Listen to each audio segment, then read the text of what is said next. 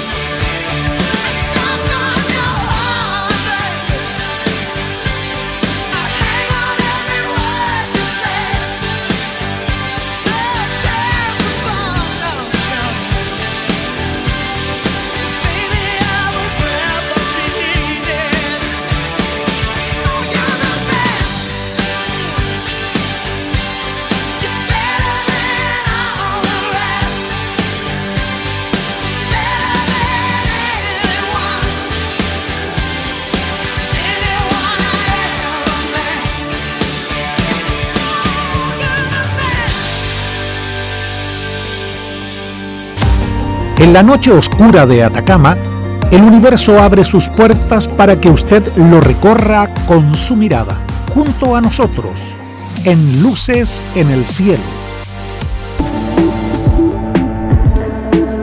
En nuestro primer segmento hacemos un recorrido del cielo diurno y nocturno. Estamos en la semana número 16 del año. Luego del atardecer, las constelaciones de Orión, Géminis y el Can Mayor visibles hacia el oeste y mirando hacia el sur tenemos a la estrella Canopus y a Alfa y Beta del Centauro. La Cruz del Sur, acostada a esta hora de la noche, pero que se levanta y luego vuelve a acostarse a medida que transcurre la noche. Y la corte de planetas del sistema solar es visible en la madrugada.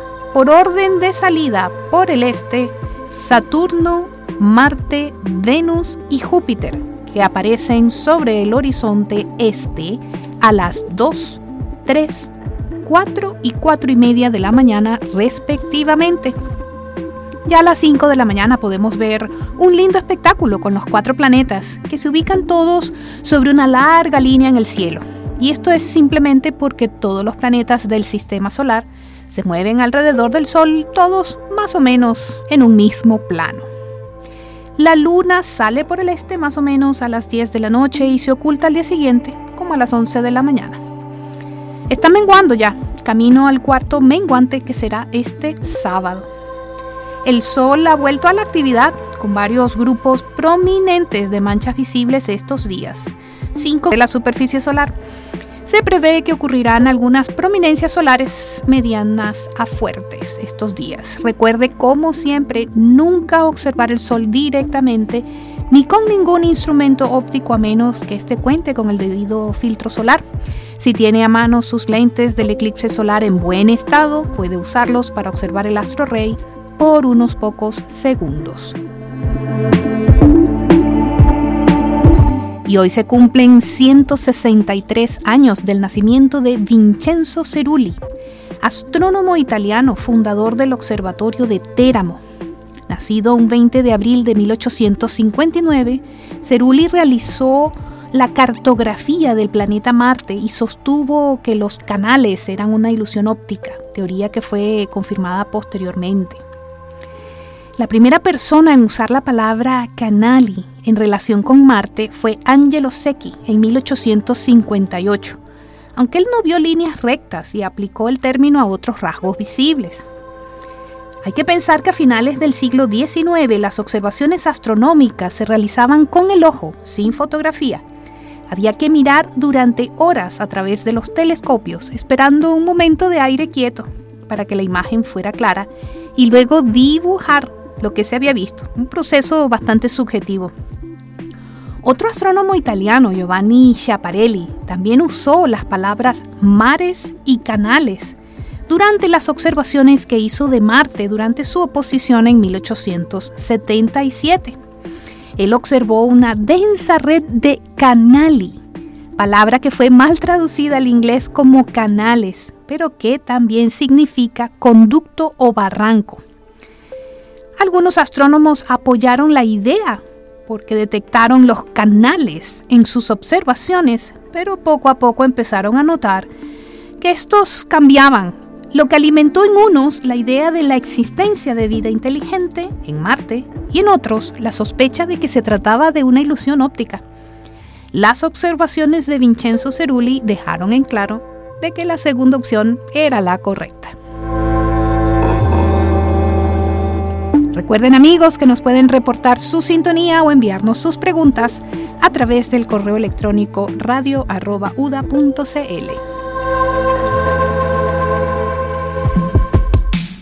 Luces en el cielo, la revista radial astronómica de Atacama, todos los miércoles a las 11 de la mañana por Radio Universidad de Atacama, 96.5 FM. En noticias de astronomía destacadas, con ayuda del telescopio espacial Hubble, astrónomos confirman el tamaño del cometa más grande jamás descubierto. Los cometas se diferencian de los asteroides en que los asteroides son objetos rocosos o metálicos, mientras que un cometa es una bola de hielo y polvo. Los cometas también son conocidos por la cola que dejan tras de sí y por poseer una coma brillante que rodea a su núcleo y que aparece cuando se acerca al Sol. Hace poco los astrónomos que utilizan el telescopio Hubble de la NASA han confirmado la existencia del cometa más grande jamás descubierto, que pasará junto a nuestro Sol en la próxima década, no todavía. Se trata del cometa C2014-1271, también conocido como Bernardinelli-Bernstein. Tiene unos 130 kilómetros de ancho. Si lo trajéramos intacto a Atacama, ocuparía todo el espacio que hay entre Copiapó y Vallenar. Imaginen el tamaño. Se estima que su núcleo pesa 500 billones de toneladas, unas 100.000 veces más grande que la mayoría de los cometas. Además, el cometa viaja actualmente a unos 32.000 kilómetros por hora y se está acercando. Pero no hay de qué preocuparse. Para cuando se acerque más, en el año 2031 estará un poco más lejos que la distancia entre la Tierra y Saturno. Nada preocupante. Siempre se había sospechado que este cometa tenía que ser grande porque es muy brillante a una gran distancia. Y ahora hemos confirmado que lo es. Descubierto por primera vez por los astrónomos Pedro Bernardinelli y Gary Bernstein en imágenes de archivo en 2014. El cometa fue visto cuando estaba a casi 5 mil millones de kilómetros del Sol, un indicador de su tamaño y brillo. Para confirmar el tamaño del cometa, los astrónomos tomaron imágenes usando el telescopio Hubble el 8 de enero de este año. El desafío fue distinguir y separar el núcleo del cometa de la coma que lo rodea y de la cola que rodea a su vez a la coma y se extiende. A medida que un cometa se acerca al Sol, se calienta y la coma se expande. Cometa está ahora a 3.200 millones de kilómetros del Sol, donde las temperaturas se estiman en menos 211 grados Celsius. Muy frío, pero aún suficiente para que el monóxido de carbono se sublime, es decir, pase directo del estado sólido al gaseoso en la superficie del cometa. Esto es lo que produce la coma. Para poder obtener la posición del núcleo cometario, los astrónomos hicieron un modelo de computadora del cometa y lo ajustaron a las imágenes del telescopio. Luego pudieron sacar la coma para dejar solo el núcleo. Luego el equipo tomó las fotos del núcleo y comparó su brillo con las observaciones hechas con el radiotelescopio ALMA aquí en Chile. Los datos combinados permitieron a los astrónomos determinar su diámetro así como el aspecto real del núcleo no solo es grande, sino además es más negro que el carbón. El cometa tarda 3 millones de años en orbitar el sistema solar y llega a estar tan lejos como medio año luz del Sol. Los astrónomos esperan que el cometa proporcione respuesta sobre cómo son los cometas de la nube de Oort, el repositorio de millones de cometas que se cree existen en las afueras del sistema solar pero que aún no ha sido observado directamente. Continuamos ahora con una segunda canción de nuestra invitada musical. Tina Turner interpreta Proud Mary, Orgullosa María.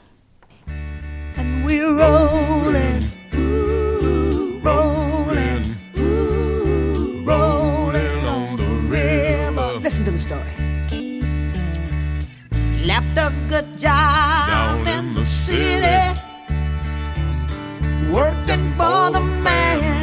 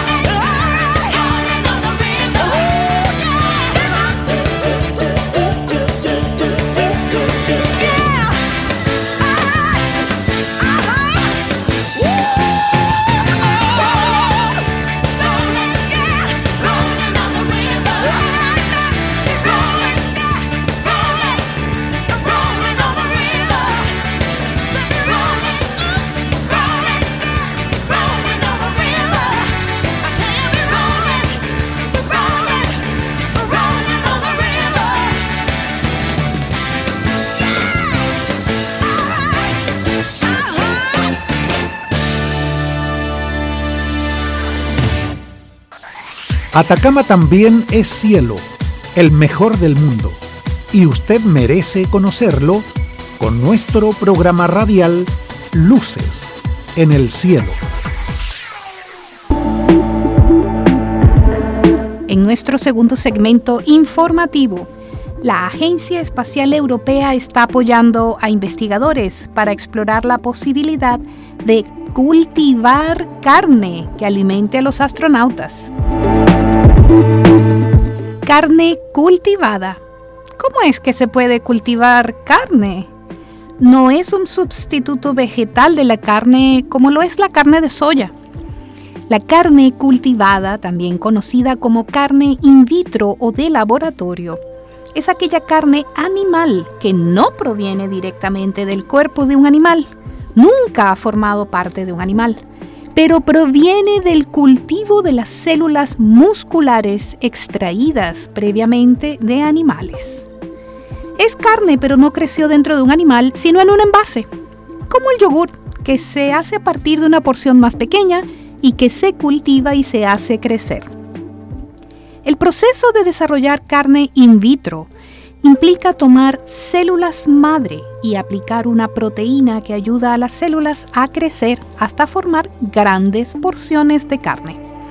Tras obtener las primeras células, ya no se necesitan más animales. La idea de alimentar a los astronautas en misiones de larga duración con este tipo de carne fue propuesta inicialmente por el ingeniero de la ESA Paolo Corradi para las misiones de exploración humana a largo plazo, lejos de la Tierra, necesitaremos transportar una gran cantidad de alimentos de larga duración.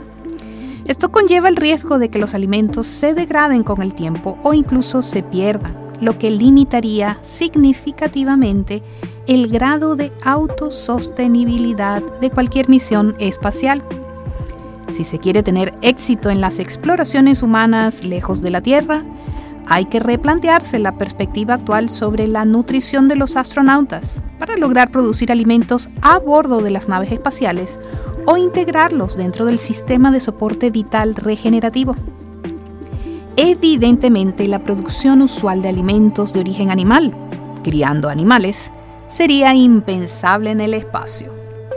Es por ello que la Agencia Espacial Europea invitó a la industria y a la academia pedir financiamiento para desarrollar los conocimientos y tecnologías fundamentales de la carne cultivada. Los equipos analizarán y compararán el valor nutricional y los beneficios potenciales de los productos cárnicos cultivados versus las alternativas existentes de alimentos proteicos para aplicaciones espaciales. Luego establecerán los requisitos para cultivar carne en el espacio cuáles serían las pautas nutricionales para los astronautas. Los equipos de investigación deberán presentar un diseño preliminar para un sistema de producción de carne cultivada enfocado en la aplicación espacial y se evaluará su viabilidad y rendimiento. Las actividades de investigación sobre carne cultivada se habían centrado exclusivamente en aplicaciones en la Tierra, pero ahora se ampliará el enfoque a aplicaciones espaciales por lo que deberán enfrentarse a los desafíos que imponen los sistemas de sustento de vida en misiones espaciales de larga duración, con diferentes entornos de gravedad que operan más allá de la órbita terrestre.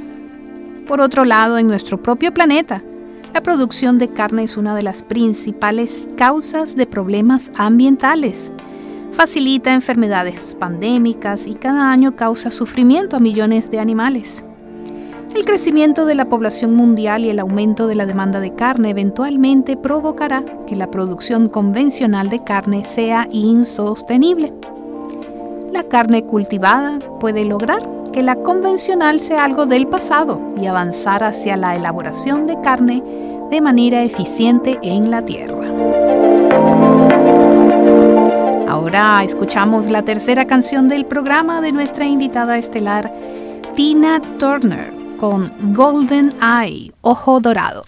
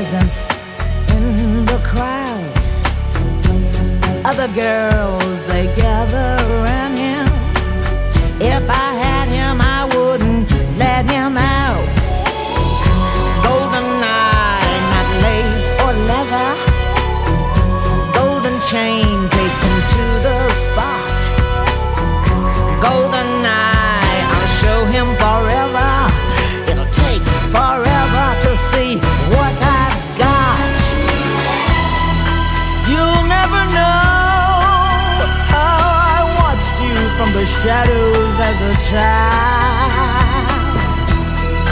You'll never know how it feels to get so close and be denied.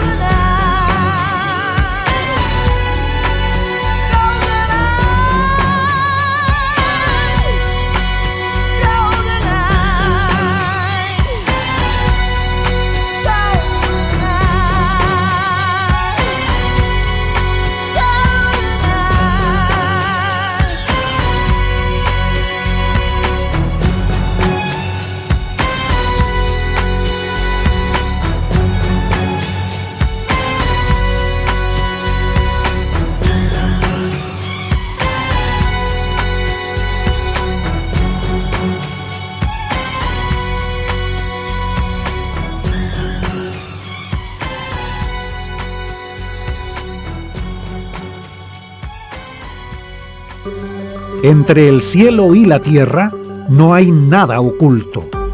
Pero más allá del cielo hay mucho por descubrir. Acompáñenos para aprender qué son las luces en el cielo. En nuestro tercer segmento de noticias, China enviará próxima tripulación de estación espacial en junio. China lanzará tres astronautas más a su estación espacial más nueva en junio, después de que la última tripulación regresara este fin de semana, luego de una estadía de seis meses en órbita. La tripulación de la cápsula Shenzhou 14 pasará seis meses en la estación espacial Tiangong para agregar dos módulos a esta. Eso lo dijo Hao Chun, director de la Oficina de Ingeniería Espacial Tripulada de China, en una conferencia de prensa. El ambicioso programa espacial de China puso en órbita a su primer astronauta en 2003. Aterrizó robots en la Luna en 2013 y en Marte el año pasado. Los funcionarios chinos han discutido una posible misión tripulada a la Luna. el módulo central de la estación Tiangong, en chino significa Palacio Celestial. Se inauguró en abril de 2021. Los planes prevén completar la construcción este año. El módulo Wentian se lanzará en julio y el módulo Mengtian en octubre. Cerca del final de la misión de la tripulación del Shenzhou 14, tres astronautas más serán lanzados a bordo del Shenzhou 15 para una estadía de seis meses. Las dos tripulaciones se superpondrán durante tres a cinco días, lo que sería la primera vez que la estación china tiene seis personas a bordo. El sábado pasado, la tripulación del Shenzhou 13 aterrizó en el desierto de Gobi en la región norte de Mongolia Interior. Durante la misión, la astronauta Wang Yaping realizó la primera caminata espacial de una mujer china. Wang, el comandante Tsai Zigan y su compañero de tripulación Ye Wangfu también transmitieron lecciones de física para estudiantes de secundaria.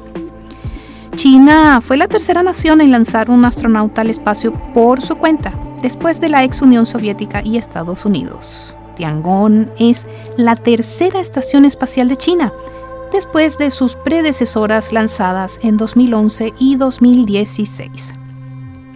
El gobierno anunció en 2020 que la primera nave espacial reutilizable de China había aterrizado después de un vuelo de prueba, pero no se han publicado fotos ni detalles. China está excluida de la Estación Espacial Internacional debido a la inquietud de Estados Unidos de que su programa espacial está a cargo del Ejército Popular de Liberación, el ala militar del gobernante Partido Comunista. Solo en el cielo más oscuro brillan todas las estrellas, como luces en el cielo.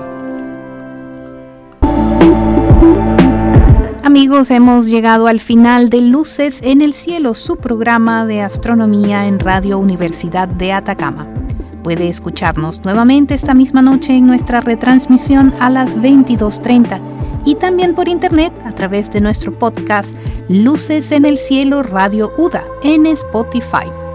Los esperamos el próximo miércoles desde el desierto de Atacama, bajo los cielos más limpios del mundo, en la frecuencia modulada 96.5. Hasta la próxima. El Instituto de Astronomía y Ciencias Planetarias de la Universidad de Atacama presentó Luces en el Cielo con Katy Vieira. Te esperamos el próximo miércoles en este mismo horario por Radio Universidad de Atacama 96.5 FM. Luces en el cielo. Su cita semanal para expandir su universo un poco más allá.